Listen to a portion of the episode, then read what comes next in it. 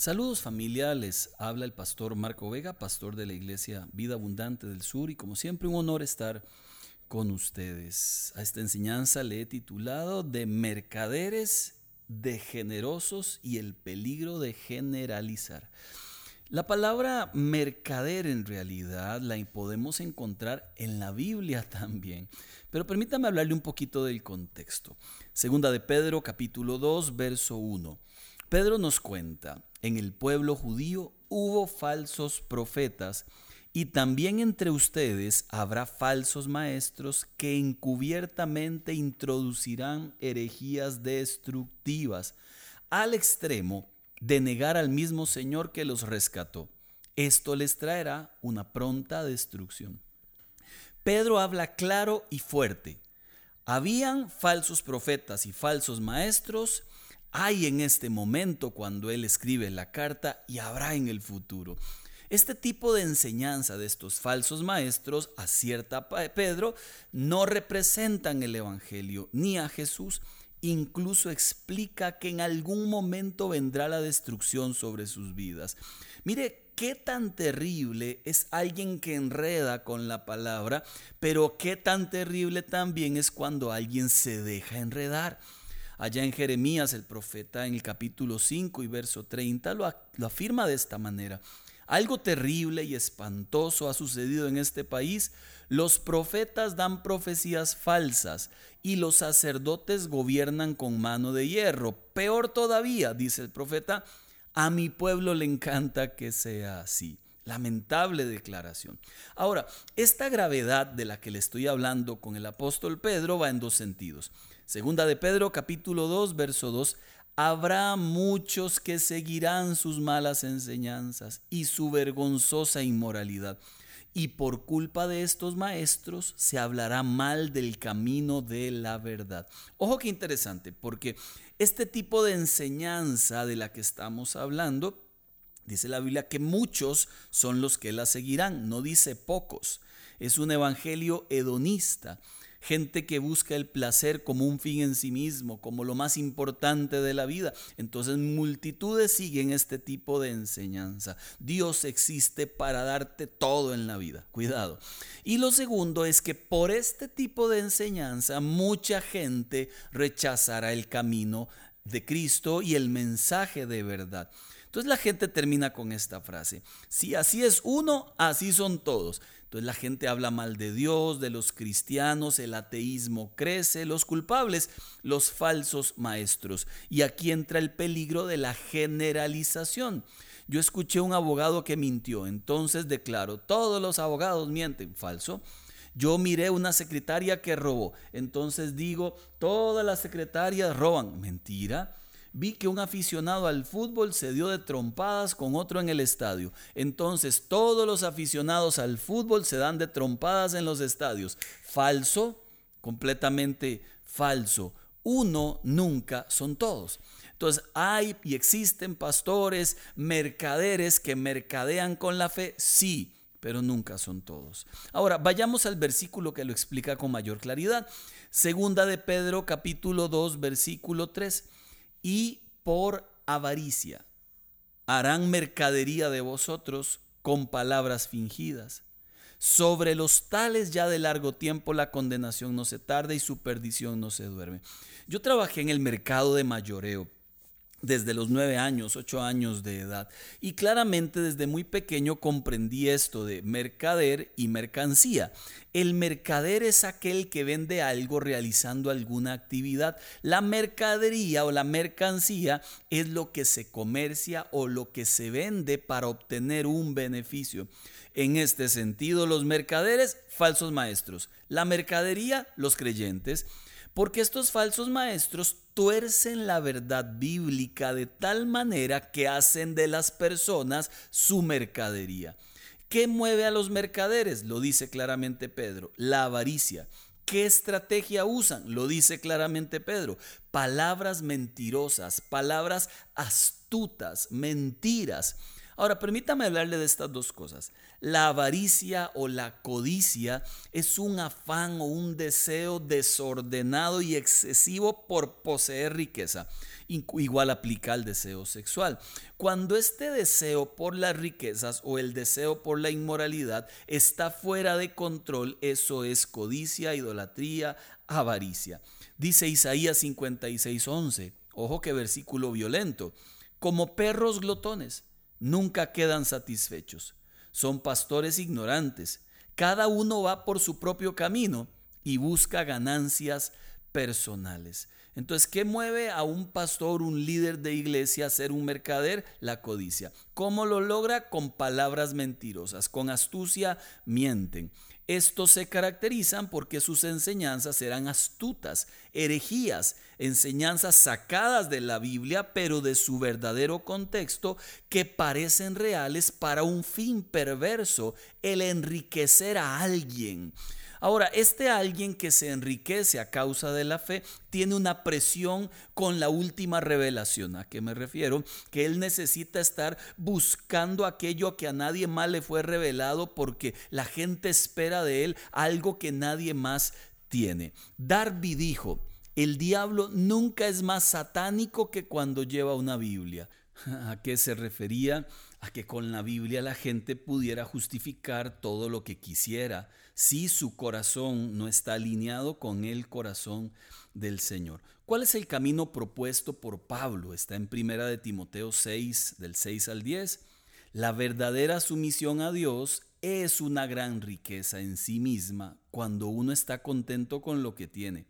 Recuerde, nada trajimos a este mundo y nada podremos sacar de él. Así que si tenemos abrigo y sustento, estemos contentos. Pero los que viven con la ambición de hacerse ricos caen en tentación y quedan atrapados por muchos deseos necios, dañinos, que los hunden en la ruina y en la destrucción pues el amor al dinero es la raíz de toda clase de mal. Y mucha gente en su deseo por amarlo se desviaron de la verdadera fe. Mire, también Jesús reacciona respecto a los mercaderes. Juan 2, 15, 16 dice que hizo un látigo de cuerdas, echó a todos del templo con las ovejas, con los bueyes, regó por el suelo las monedas de los que cambiaban dinero, derribó sus mesas, a los que le vendían las palomas dijo, saquen esto de aquí, ¿cómo se atreven a convertir la casa de mi padre en un mercado? ¿Por qué actuó Jesús de esta manera? Porque era una costumbre hacer la peregrinación a Jerusalén, todos los judíos que estaban en el imperio romano en Palestina, que vivían lejos, venían para ofrecer sacrificio a Dios y ser limpios de pecado. Como de lejos no podían cargar el animal para el sacrificio, entonces un montón de oportunistas estaban en la entrada del templo vendiendo los animales, pero Mire, los vendían tres o cuatro veces más caro de lo que ellos valían y muchos que venían de lejos a ofrecer adoración a Dios no podían hacerlo por una razón. La gente que estaba ahí en la entrada del templo pusieron un obstáculo entre Dios y la gente que buscaba a Dios y este obstáculo fue el dinero. Entonces le decían a la gente, si no tienes para comprarme esto en cinco o seis veces el valor, no podrás adorar al Señor. Eso para el Señor fue gravísimo, que alguien comercie con la gracia, que alguien baje el nivel de la gracia, que alguien pague por la gracia. Eso es inmoral. Y esto ocurría, por eso el Señor Jesús reaccionó de la manera en que reaccionó. En este primer punto de los mercaderes, este, se lo explico de una manera sencilla y en resumen. Hoy, como antes, hay personas llamados falsos maestros, apóstoles y pastores, falsos que se aprovechan de la fe como un medio para hacerse ricos. de ese tipo de iglesias huyan en realidad. La Biblia explica que el fin de ellos lo define en tres palabras, destrucción, condenación y perdición. Ahora, cuidado con la generalización. Es cruel, es peligrosa. Que ocurra no significa que todos lo hagamos, porque también habemos muchos que nos esforzamos por seguir el actuar de Pablo. Segunda de Corintios 2:17. A diferencia de muchos, nosotros no somos de los que trafican con la palabra de Dios. Más bien, hablamos con sinceridad delante de Él en Cristo como enviados de Dios somos. En este sentido, si bien es cierto, hay mercaderes de la fe, también habemos un sinnúmero de miles de pastores en el mundo que lo que buscamos es que el reino de los cielos crezca y creemos en el dar, pero de la forma correcta, que se lo voy a explicar. La gente suele invertir en aquello que considera valioso, invierte en lo que ama. Jesús lo dijo, donde esté tu tesoro, ahí estará también tu corazón. Muchos, por ejemplo, hacen millonarios a jugadores de fútbol porque juegan fútbol. Eso es lo que aman. Otros hacen millonarios a cantantes porque simplemente cantan, incluso hasta cantantes cristianos, porque aman la música. Otros hacen millonarias a grandes compañías de celulares. Otros hacen ricos a políticos y pagan sus campañas. Ellos con conocimiento de causa son mercadería para otros mercaderes pero aún así algunos hablan mal de la iglesia. Yo le digo, nosotros los creyentes somos dadores. Los creyentes somos generosos porque creemos en la generosidad real, auténtica, bíblica, que no tiene que ver con mercaderes, que tiene que ver con la sana práctica de la generosidad. Y se la explico. La generosidad es una actitud del corazón. Segunda de Corintios 9:7, cada uno debe dar según lo que decidió en su corazón, ni de mala gana ni por obligación. Dios ama al que da con alegría. Ser generoso es soltar por amor. Es un acto en el cual yo me despojo de algo que he logrado para hacer respuesta a la oración de alguien. Lo dice segunda de Corintios 8:14, en las circunstancias actuales la abundancia de ustedes suplirá la escasez de los otros. Dios da mucho a algunos para que también ellos sean un canal de bendición a otros. Ser generoso trae bendición, me convierte en socio del reino de los cielos, de alguna forma. Porque lo dice Proverbios 19, 17. Servir, dar al pobre es hacerle un préstamo al Señor. Dios pagará esas buenas acciones. La generosidad es la forma más efectiva de vivir la solidaridad con el prójimo. Número cuatro, dar y cristianismo son indivisibles. Un cristiano es generoso porque sigue el ejemplo de generosidad de Cristo. Segunda de Corintios 8:9, ya conocen la gracia de nuestro Señor Jesucristo, que aunque era rico a causa de ustedes se hizo pobre para que mediante su promesa ustedes llegaran a ser ricos. Y este versículo, cuidado, no se refiere a que nos darán todas las cosas materiales, ya la riqueza la tenemos. Usted es salvo por gracia y yo también. Ya la riqueza la tenemos, esperanza de un cielo nuevo y una tierra nueva. Esa es la mayor de las riquezas y por esa riqueza fue que Jesús, siendo rico, teniendo todo en el cielo, vino a esta tierra a, a, sufrir, a padecer, para que nosotros con su sufrimiento y padecimiento tuviéramos una herencia extraordinaria. El punto siguiente es más maravilloso todavía. Ser generoso es un privilegio. mire, este es el ejemplo de la iglesia de Macedonia, ya en 2 de Corintios 8, 2, 4.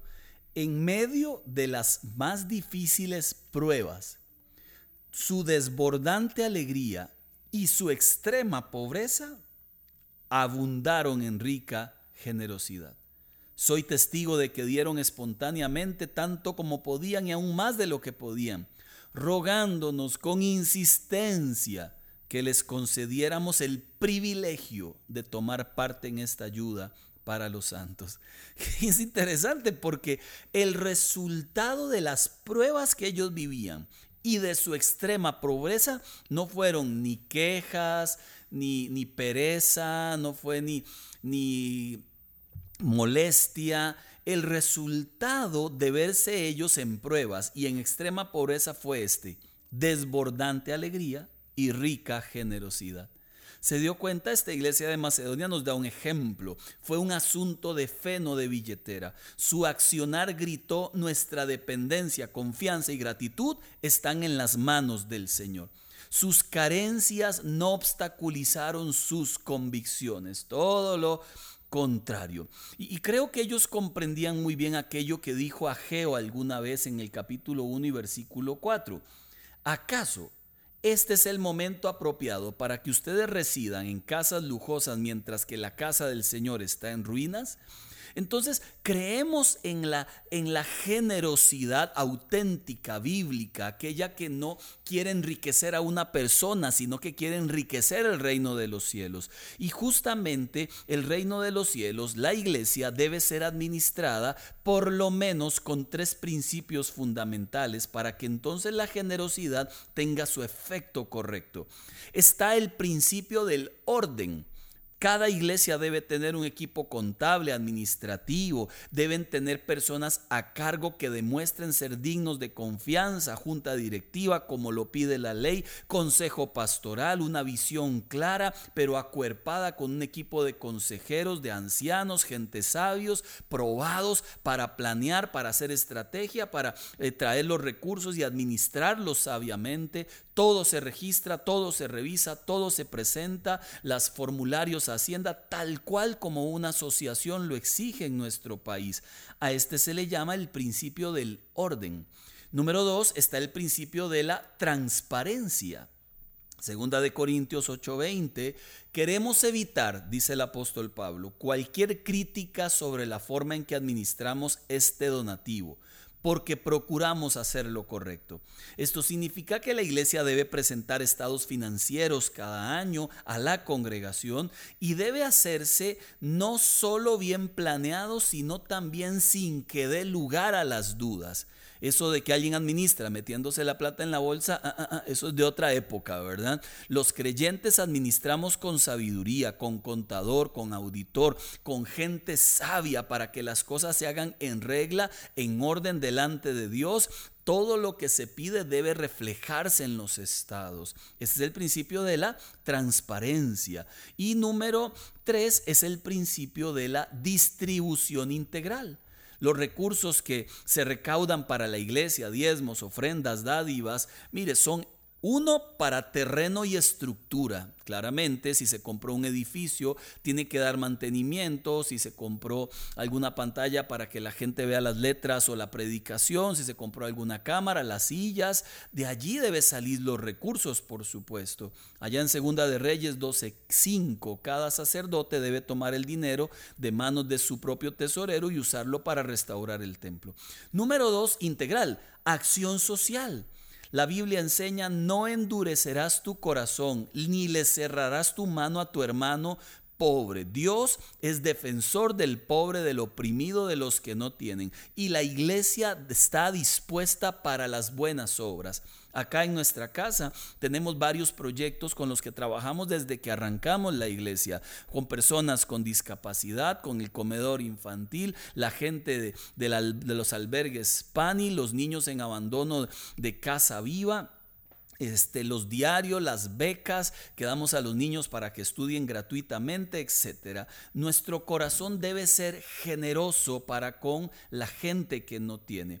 Número tres, si hay gente trabajando en la iglesia, la Biblia enseña que el trabajador merece su salario comprendemos claramente dentro de nuestro contexto que cada persona debe tener un salario justo, así como cuando alguien trabaja fuera de la iglesia. Como decía Pablo allá en Corintios, primera de Corintios 9:7. ¿Qué soldado presta servicio militar pagándose sus propios gastos? ¿Qué agricultor planta un viñedo y no come de sus uvas? Bueno, ¿qué pastor cuida de un rebaño y no toma de la leche que ordeña?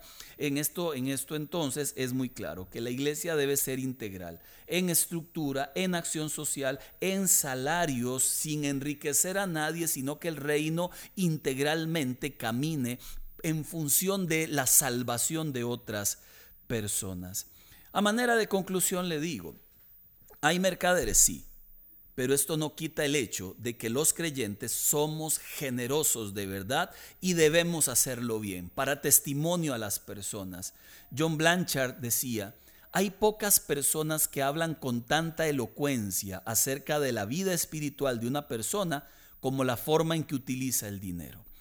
Termino contándole que mi hijo Tiago le han regalado algunas cositas, se acerca a su cumpleaños y le regalan juguetes. Hicimos un trato con él por cada juguete que te regalen nuevo, ve y escoge uno de tu caja y lo compartes con alguien que no tiene. Desde pequeños se enseña la generosidad, porque eso es cristianismo auténtico, no el ser un mercader, pero sí el ser generosos de todo corazón. Un gran abrazo. Estamos para servirle. Nos puedes encontrar en las redes sociales como Vida Abundante del Sur. Bendiciones a todos.